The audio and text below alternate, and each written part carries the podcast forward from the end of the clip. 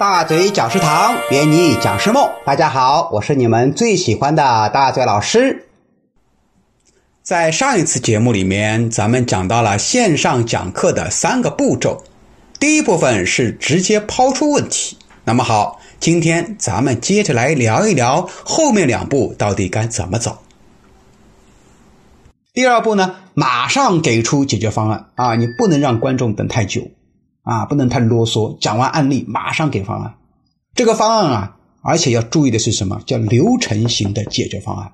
你看，大周老师啊，第一步怎么做？第二步怎么做？第三步怎么做？很有记忆点啊！最好不要超过四步，到四步就是极致了啊！因为太多了，人家根本记不住，还不如少讲一点。第三步啊，也就是说，我们刚刚前面讲的啊，我们就是应该按照步骤。来分享内容，对吧？那么这个步骤在分享的时候啊，你还得带上一些什么呢？案例，讲案例，讲故事，对吧？等到你这个步骤讲完了以后，用一个正面的案例来总结啊。你说，你看怎么证明我刚刚给出的步骤是正确的呢？好，我给你讲一个案例啊，人家是怎么做的？一步、两步、三步、四步，对吧？人家一听，哇，这个案例真的是太棒了啊！果然这个方法有用。而且你要注意这个案例啊，最好是有名有姓。你说名字不方便啊，给你给个化名嘛，有名有姓。然后啊，注意要带上数据啊，有数据才真实嘛。有机会你就可以去看一看啊，或看一下那个咱们叫“穹顶之下”啊，财财进的那个啊，“穹顶之下”，他的这个视频啊，一个小时四十分钟，那简直是引人入胜。里面到处都是数据，而且都是什么有名有姓。而且做采访、做访谈、讲故事、讲案例，啊，虽然这个话题哈比较讲雾霾嘛，啊，但是呢，我觉得他本身演讲本身的技能非常棒，啊，大家学演讲可以看一看财经的穹顶之下。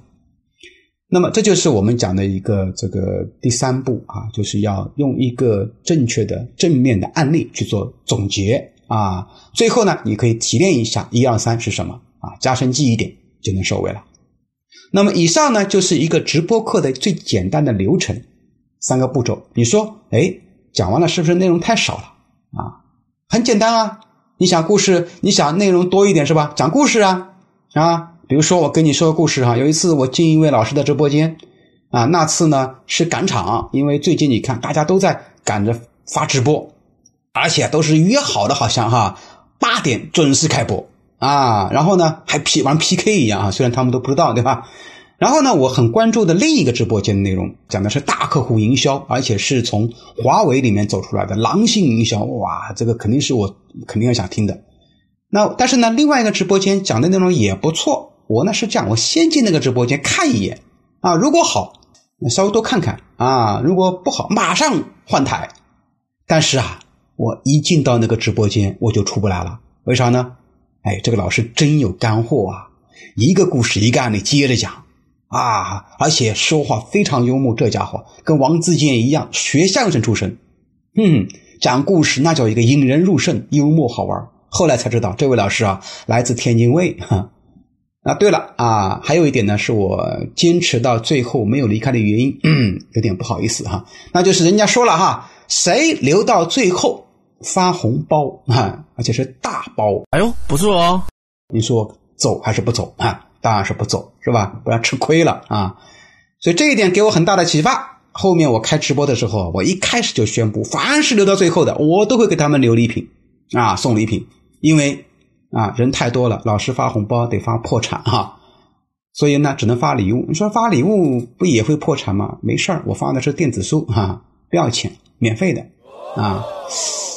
呃，对了啊，咱们在这个听完了这一集啊，大家如果说觉得老师讲的对啊，可以评论，评论的话呢，也有机会得到老师的电子书哦。